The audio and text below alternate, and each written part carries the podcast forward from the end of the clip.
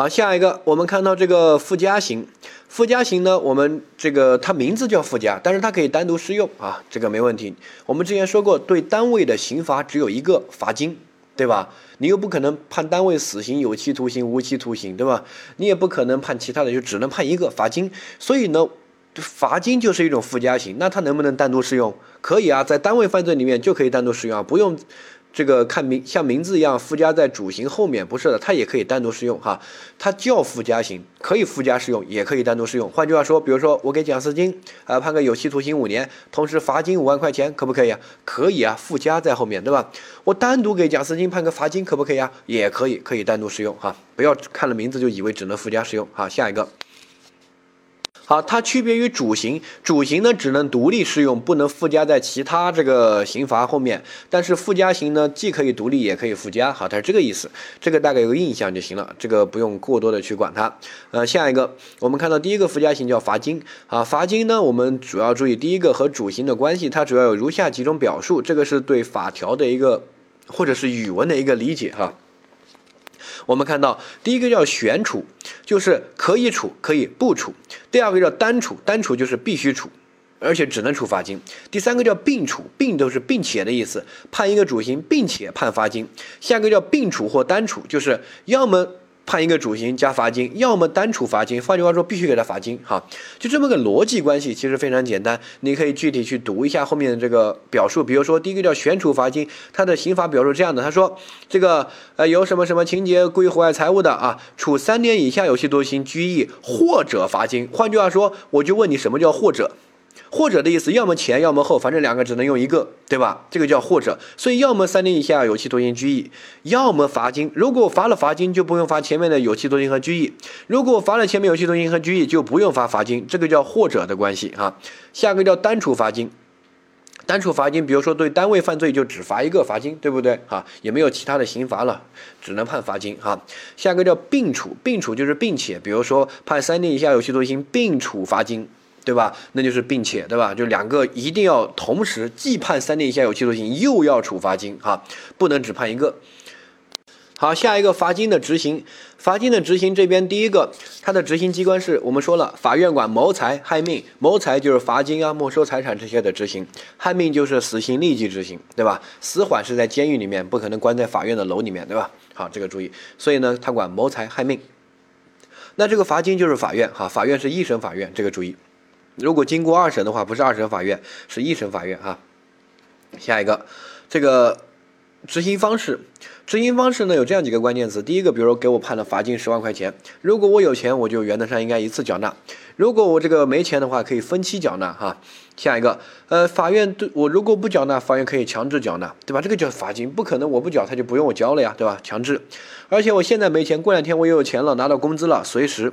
就是把这这个该缴的罚金缴足哈，然后呢有特殊的情况啊，这个灾祸呀等等的可以这个减免或者延期啊，这个注意一下。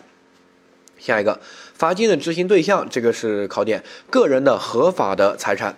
好，什么叫个人的合法的财产？个人就是不能牵连其他人，只能是你自己，因为刑罚它是一种惩罚。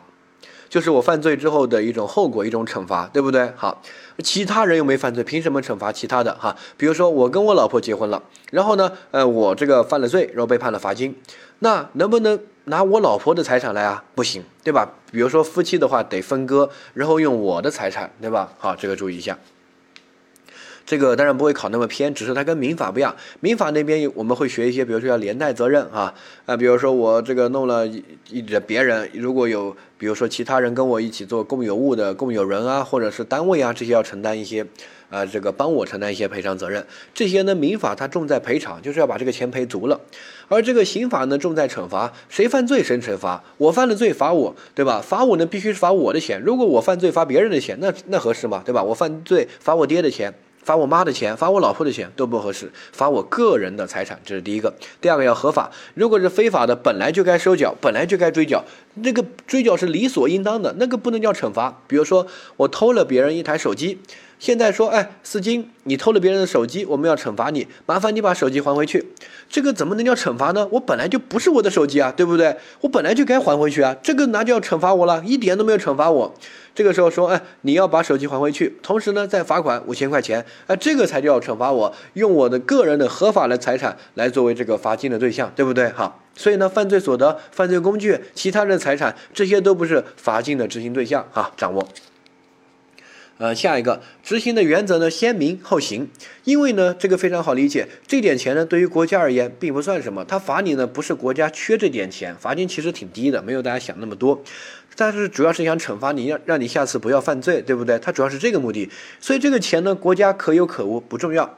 但是如果一个人的民事赔偿，那这个是对于一个老百姓而言，这个是非常多的。对吧？比如说我把这个一个人杀了，打把他打伤了，哎呦，我欠他医药费啊、民事赔偿这些，那这个对于一个家庭一个一般的人来说，他都是一笔重大的负担，那应该由我来出，对吧？所以，比如说我的财产只有一百万，但是罚金呢要交一百万，然后同时同时这个我得赔这个被被害人这个医疗费啊一百万，那这个时候先赔先交哪一个？只有一百万。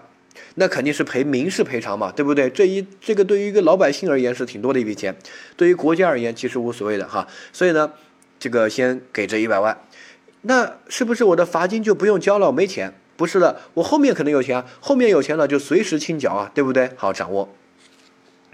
呃，所以呢，先民事赔偿啊。下一个叫没收财产，没收财产呢，这个顾名思义就是把财产没收了哈。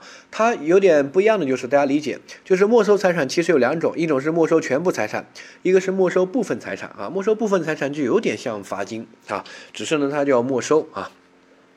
呃，罚金的话会折换折算成一个数额。呃，比如说这个我交罚金十万块钱，我没钱，那我的财产他会拿去拍卖，然后来抵缴罚金，对吧？但是如果是没收财产的话，直接把这些财产没收了，能理解吧？哈，它这个性质是不一样的，所以没收部分财产就可以省去这个一个折现的一个过程哈，直接把财产没收了。好，那我们首先看到这个知识点部分，第一个执行的对象也是一样的，它既然是一种惩罚，是一种刑罚，所以是犯罪分子个人合法的财产，对吧？好，如果是犯罪所得、犯罪工具、其他人的家属的财产，这些都不属于执行的对象，哈，跟罚金一样。下一个，好，下一个，我们看到这个执行中的一个问题，执行中的没收全部财产的，我们。就把他的财产全没收了，个人合法的，啊，同时呢，给他这个家属啊，这个呃，他其他的一些被他抚养的人一些保留生活的必要费用，这个能理解对吧？好，下一个，执行机关呢还是第一审法院说了谋财害命，这个没收财产是财哈。下一个偿还债务，啊，我们注意一下，没收财产，如果这个你还欠了别人钱，那你得先把欠的别人的民事的债务要赔了，对不对？好，先还钱，还了之后呢再没收哈。那这个有个要求，这个债，第一个，这个债呢必须是在没收财产判决确定之前产生的；第二个，这个债要合法；第三个呢，要主动的向法院请求，然后这些呢才可以这个优优先还债。如果这些不符合，比如说不是合法的财产，赌债，那我不还的，我国家没收财产，对不对？第二个，这个财产是判决确定之后的，那不属于的哈，这个要判决之前的才属于哈。下一个。一定要经债权人向法院请求，法院不会去找你，哎，是不是欠你钱？我先把你钱还了，不是的，债权人主动的向法院请求，哈，这三个条件要同时符合掌握。好，下一个财产型的一个并罚问题，刑法修正八说了，如果有多个犯罪被判了附加刑的，附加刑需要执行，种类相同的合并执行，种类不同的分别执行，哈，所以呢，呃，这个合并执行和分别执行的意思就是都要执行，合并执行就是执在一起执行。分别执行就分开执行，但是数额都是一样的啊。下面有个例子可以大概去看一下，呃，比如说这个我两个罪，一个被判了五万，一个被判了三万的罚金，那都是罚金，那就合并执行，执行八万的罚金，对吧？呃，如果是不同的种类，比如说一个罪被判了罚金五万块钱，另外一个罪被判了没收财产，比如说也是三万块钱，那这个时候呢，分别执行，先执行这个没收财产，还是先执行罚金呢？我们注意啊，先执行罚金，再执行没收财产啊，这个我们后面会讲。呃，所以呢，但是执执行下来也是八万块钱，对吧？这个没什么好说的，理由是什么？非常简单啊，理由你有两个罪，一个罪五万，一个罪三万，我把它都执行了，会不会冤枉你啊？对吧？凭什么？比如说只执行五万块钱啊？你你犯一个罪都应该被执行五万，你还犯了第二个罪呢？你犯了两个罪只执行五万块钱的惩罚，那别人只犯了一个罪也只执行五万块钱，比如说第一个罪跟你一样，那明显不公平啊，对不对？所以这样合并执行和这个分别执行都是数额全部都要执行到位的哈，这是第一个。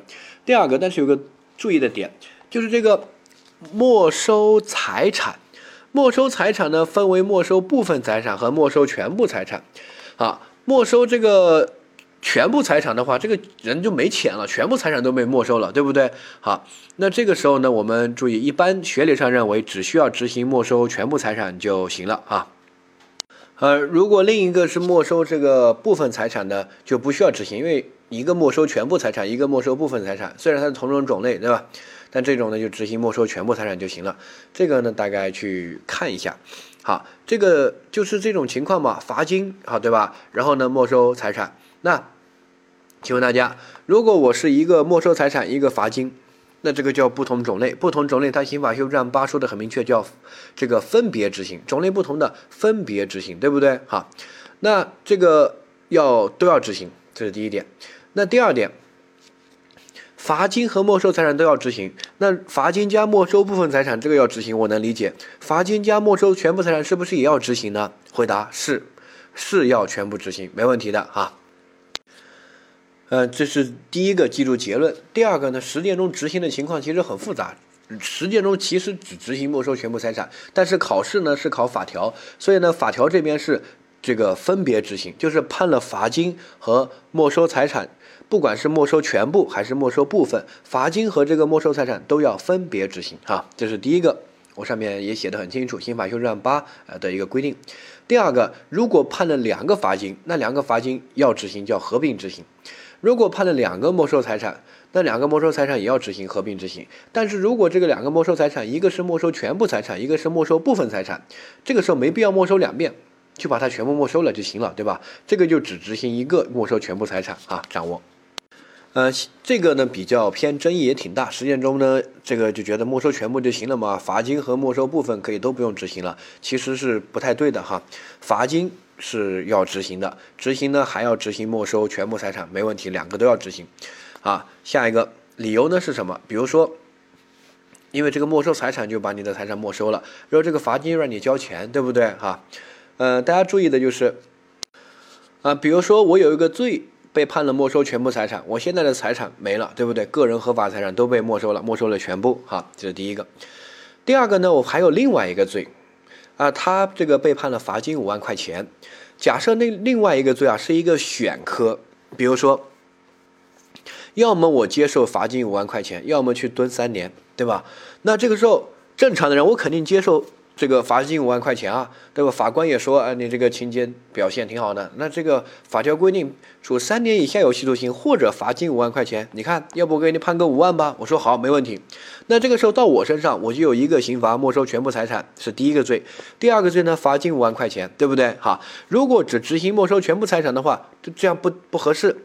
因为第二个其实是法官跟我说好的啊，这个表现好，然后给你判个罚金，就不让你去坐牢了。然后呢，我这个钱也不用交了，那明显不合适。所以呢，还是要交。一般这种情况，我就借钱来把这五万块钱交了，对吧？然后我就把这个刑罚把它弄完了。那这样子我就不用去坐牢了，能理解吧？哈，所以不是说没收全部财产的，呃，这个罚金就不执行了。如果这样的话，那法院就不会给我判这个罚金五万块钱，就会给我判这个有期徒刑三年。那这个更不合适，对吧？好，所以呢，理解种类呃不同的还是都要执行的哈。它背后有这样一些这种执行上的这种特殊的东西哈，你都没有想到。你看，按照逻辑来说，你没收全部就不用执行罚金了。其实不是，你看有这种情况，对不对？我借钱我都要把这个五万块钱交了，不然我要去蹲三年呢，对不对？啊，我找我这个亲戚老婆借钱，借钱总可以吧，对吧？啊，借钱我把罚金交了，那没问题。但是如果是没收财产的话，那个那个钱我又不愿意去借，现在我有多少财产就没收多少，能理解哈？下一个。财产刑的执行顺序，这是一个关于执行的一个规定哈，这是二零一五年出的一个规定哈，这里没有任何争议。大部这个规定是在刑诉法那边讲，刑诉老师讲，然后呢，刑法那边的老师没有学过这个规定，所以呢，很多老师的教科书他都没有把这个规定列进去，他是按照一种理论上来说，应该先没收全部财产，然后呢再执行罚金，罚金可以随时追缴，你后面挣了钱，呃，用工资来交，那是理论上，但实践和这个司法解释的规定，这个很明确，你自己去查，标题我给你列好了，到时候不要再拿着谁的书来说，哎，思金，你看这个某某某老师的说。他说：“你看这个跟你想讲的不一样啊。好，如果是观点那些，你可以听他的，可以听我的，这个都没什么观点问题。执行的若干问题规定，这个都出过了，对吧？一五年你去查呀，哈。他这个规定的原文说的很明确，如果这个被执行的财产不足以支付的，那么按照如下的一个顺序来执行啊。好，第一个就是人身损害的医药费先还。”还了，还有剩下的部分呢，再还被害人的损失，这种可能是财产的损失啊。然后还了之后，还有剩下的部分再还其他的普通的民事债务。还了之后，还有剩下的部分交罚金。还了之后，还有剩下的部分再没收财产。所以他执行的顺序写的很明确，先罚金再没收财产啊，这个没有任何争议，因为这个写了。但是很多刑法老师的书没有把这个写进去，是因为他们没有学这个东西。那个是刑诉老师的那个内容，所以刑诉老师那边没有任何争议，就这样写的。所以呢，很多人学完刑法和刑诉，就说他们两个有冲突，听谁的？那肯定听刑诉的呀，因为刑诉是有明确法律依据的，刑法那个是他的学理上的一种推论哈，掌握。呃，下一个叫剥夺政治权利，这个剥夺政治权利呢，我们注意，他这个政治权利有哪些，你都不用去管它，我们。虽然有这些政治权利，但是有跟没有，我们国家有什么区别呢？对不对？哈，你大概看一下吧。什么选举和被选举，然后言论、游行、集会、示威，然后呢担任国家机关职务，然后呢担任这个人民团体、国有公司这个领导。哈，如果是如果是国家机关的话，你在里面都不能干，你必须出去。第二个，如果不是国家机关，是这个国企、事业单位这些哈，那么他不能当领导哈。这个不用去记，我说了。呃，下一个。这个剥夺政治权利这边主要是要掌握的是它的这个适用啊。我们看到五十六条，对于危害国家安全的犯罪分子，应当附加剥夺政治权利啊。这是第一个，应当就必须附加剥夺。第二个呢是对于这个故意杀人这些其他的是可以附加啊。所以呢，犯罪里面危害国家安全的犯罪是必须附加剥夺政治权利，应当附加，其他呢都是可以，其他任何都是可以哈。下一个。我们看到五十七条说，对判处死刑和无期的犯罪分子，应当附加剥剥夺政治权利，而且这边是终身啊，所以死刑和无期是应当附加，所以整个就有三类：国家安全、死刑和无期这三类是应当附加剥夺政治权利，然后死刑、无期那边是终身剥夺，呃，国家安全那边不是终身，只是会有一个期限哈，而其他犯罪都是可以附加，任何犯罪都可以附加，没问题的哈，没有这个固定的范围。好，下面这个知识点部分，适用这边呢，一到五年判决之日起起算。然后呢，附加适用就是所有犯罪都可以附加适用。我说了所有啊。然后呢，必须适用的就是应当附加剥夺政治权利的，必须适用的就是死刑、无期和危害国家安全哈。呃，下一个剥夺政治权利这边呢，呃，第一个它的效力当然适用于主刑的执行期间，然后呢，附加剥夺政治权利的从主刑执行完毕之后开始起算，什么意思？比如说我被判了这个有期徒刑三年，这三年呢我是在坐牢的，对吧？我坐牢期间，这个我能游行、集会、示威吗？我能担任国家机关的领导吗？对吧？这些肯定都不行啊，所以呢，你坐牢期间肯定是没有这些权利的，所以呢，当然适用于主刑执行期间。这是第一个，第二个，呃，我们给他比如说单独附加剥夺政政治权利三年，这三年是不是比如说我这个有期徒刑坐牢坐五年，然后附加剥夺政治权利三年，那这三年什么时候开始起算？是不是这个坐牢期间就开始起算？不是的，是五年坐牢执行完毕之后出去了开始起算这个三年，能理解吧？啊，因为我在这五年里面在坐牢，本来就没政治权利，怎么去当领导？怎么去言论？这个游行示威这些对不对？好，掌握。呃，下一个。好，如果没有被附加剥夺政治权利的，那么这个时候我们注意一下，我们第一种情况说的是已经被附加剥夺政治权利，所以在坐牢期间没有政治权利，而坐牢之后开始起算剥夺政治权利那个期间。哈，第二个是他在判刑的时候就没有被附加剥夺政治权利，这个一定要掌握哈。那既然没有被附加剥夺，我就问大家，那么他在坐牢期间有政治权利吗？回答他原则上也没有，但是有个例外，他有选举权，就是坐牢期间他可以投票选举。所以呢，你会发现一个典型的一个现象，就是各个地方的监狱的这个老大，监狱叫狱长还是叫什么哈，他都是人大代表。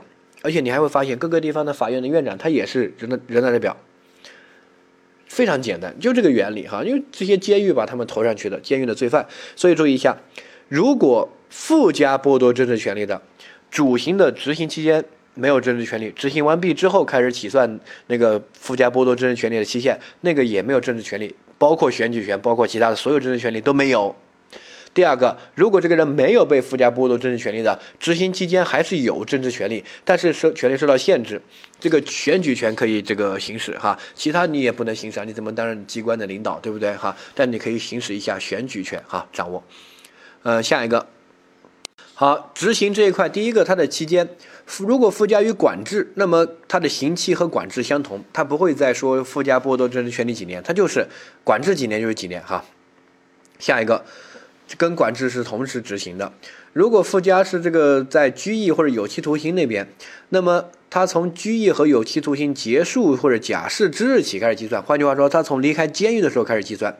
那在监狱期间，它是。这，因为他这种情况是被附加剥夺政治权利了，所以他肯定是没有政治权利的，对不对？哈，然后离开监狱开始计算啊，离开呢可能是执行完毕，也可能是假释啊，假释后面会说，呃，就提前释放。呃，下一个机关是公安机关执行剥夺政治权利哈，掌握一下。呃，下面。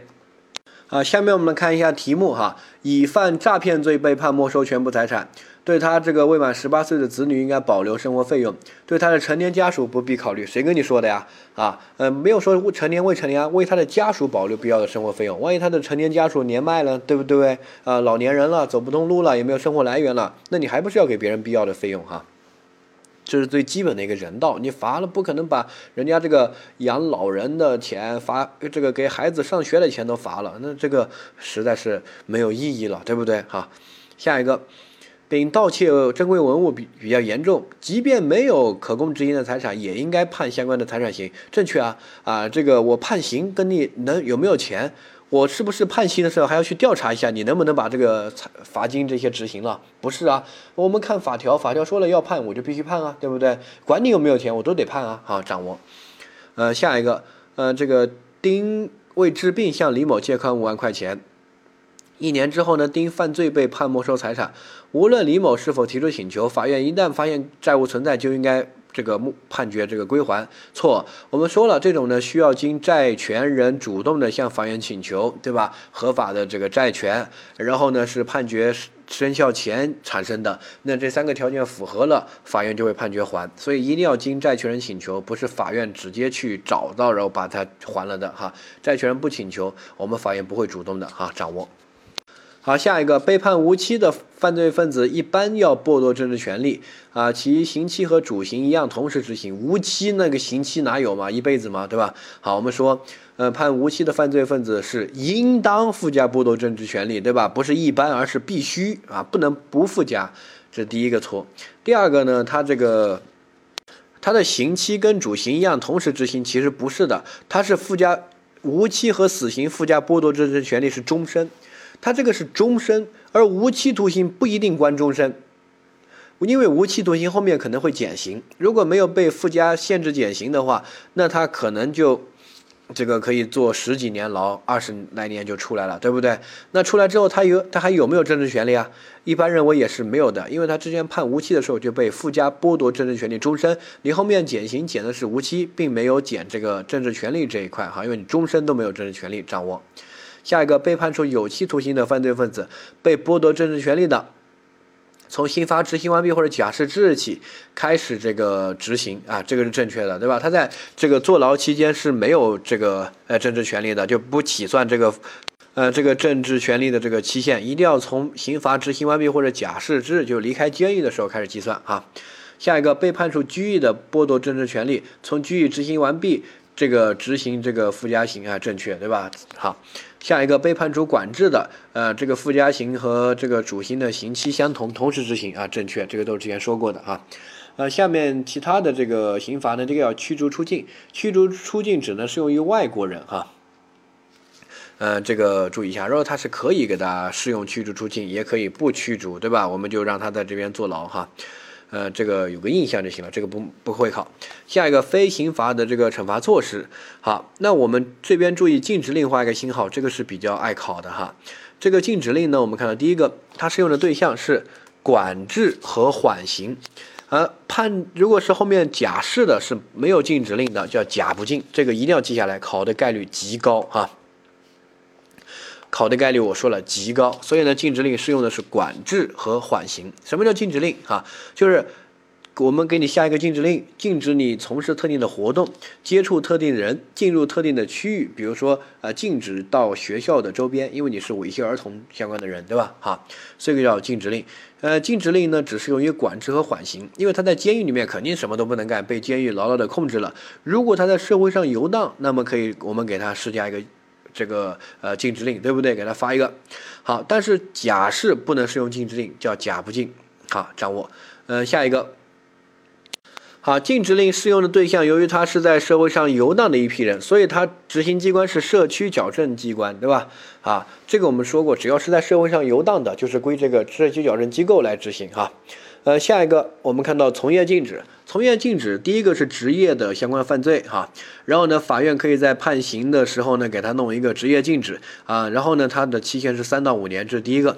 第二个，如果其他法律法规有规定的，按照其他的规定，比如说像呃律师法呀或者法官法这个规定，如果你被判刑了，不好意思，终身不能再做法律职业啊。具体呢，有些是故意犯罪，有些又是故意犯罪或过失犯罪都可以哈。这个要看一下那个法律职业道德部分，法官法和律师法后面会说，这边你可以不用去记它，你只要有这个印象。所以呢，我们这边刑法的其实时间是比较短的，三到五年。但是如果有其他的时间较长的，按照其他的哈，这个掌握。比如说，哎，有这么一个考题，说，呃，我们刑法这个一个老师猥亵女学生。啊，这个猥亵小学生女的，这个时候我们给他判刑，同时给他从业禁止，比如说顶格五年，五年之内不能做老师。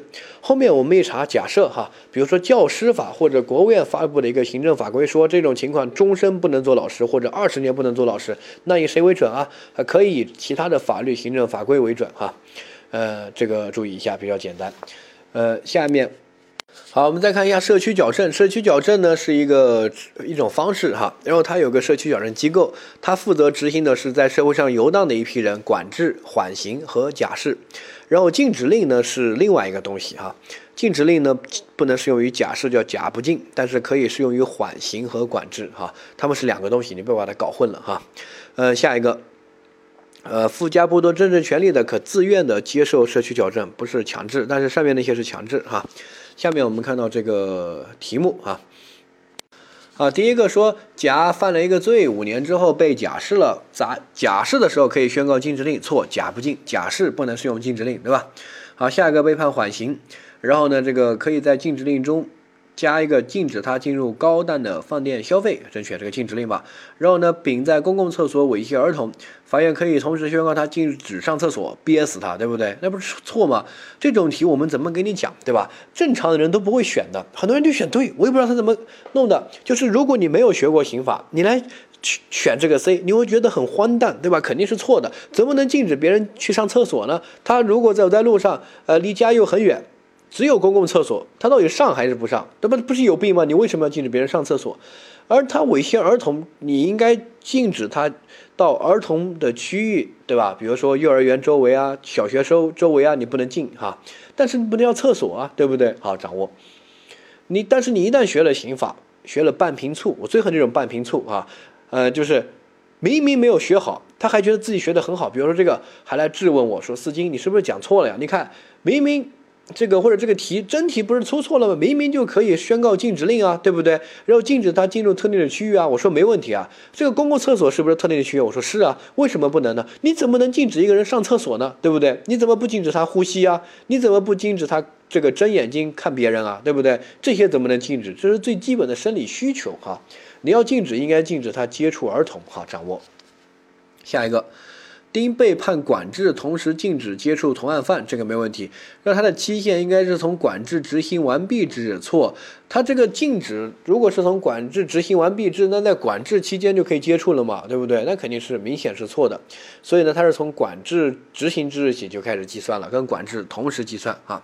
下一个，呃，利用职务上的便利啊，我们注意一下。不一定都属于利用职业便利的犯罪，错啊，都是属于的。我们后面分则学的那些啊，什么利用职务上的便利，都是职业犯罪哈。这是第一个。第二个，呃，如我们这个是考职业禁止令，对吧？啊，行为人如果违反禁止令的决定，严重不负责任，应该以拒不执行判决裁定罪这个处罚。嗯，这个是正确的，因为我们法院在判决的时候给你加了个禁止令，对吧？啊，或者这个叫从业禁止。如果你违反了这个从业禁止，比如说让你五年之内不能做老师，然后你去做做老师了，我们怎么罚你呢？好，我们罚你就是拒不执行判决裁定罪啊，比如有个生效的判决，你不配合不执行，对吧？就定这个罪。呃，下一个，呃，有期徒刑被被剥夺政治权利，同时职业禁止弄了。好，在有期徒刑和剥夺政治权利执行完毕之后才能执行职业禁止，错。那这个有期徒刑执行期间你不能执业，因为你在坐牢，这个没问题。但是出来之后你就可以，这个给他弄职业禁止了呀，对不对？为什么一定要等剥夺政治权利之后，呃，执行完毕之后呢再来？那个肯定是错的哈。呃，下一个，职业禁止的期限都是三到五年，我们说错啊，有例外规定，比如说有其他法律法规的规定的优先，对吧？那那些可能是终身职业禁止，大部分其实都规定是终身啊，掌握。呃，下一个，好，甲被判了管制一年，由公安机关执行，错，社区矫正机构执行，对吧？管制、缓刑和假释是在社会上游荡的，所以是由这个社区矫正机构执行。然后禁止令呢，原则上他们也都可以适用，因为他们在社会上游荡才会禁止。他在监狱里面坐牢肯定是全部禁止，你什么都不能干，对吧？必须遵守这个监规。而你出去就可以什么都干了，所以我们要给你一个禁止令，但是不能适用于假释啊，假不进。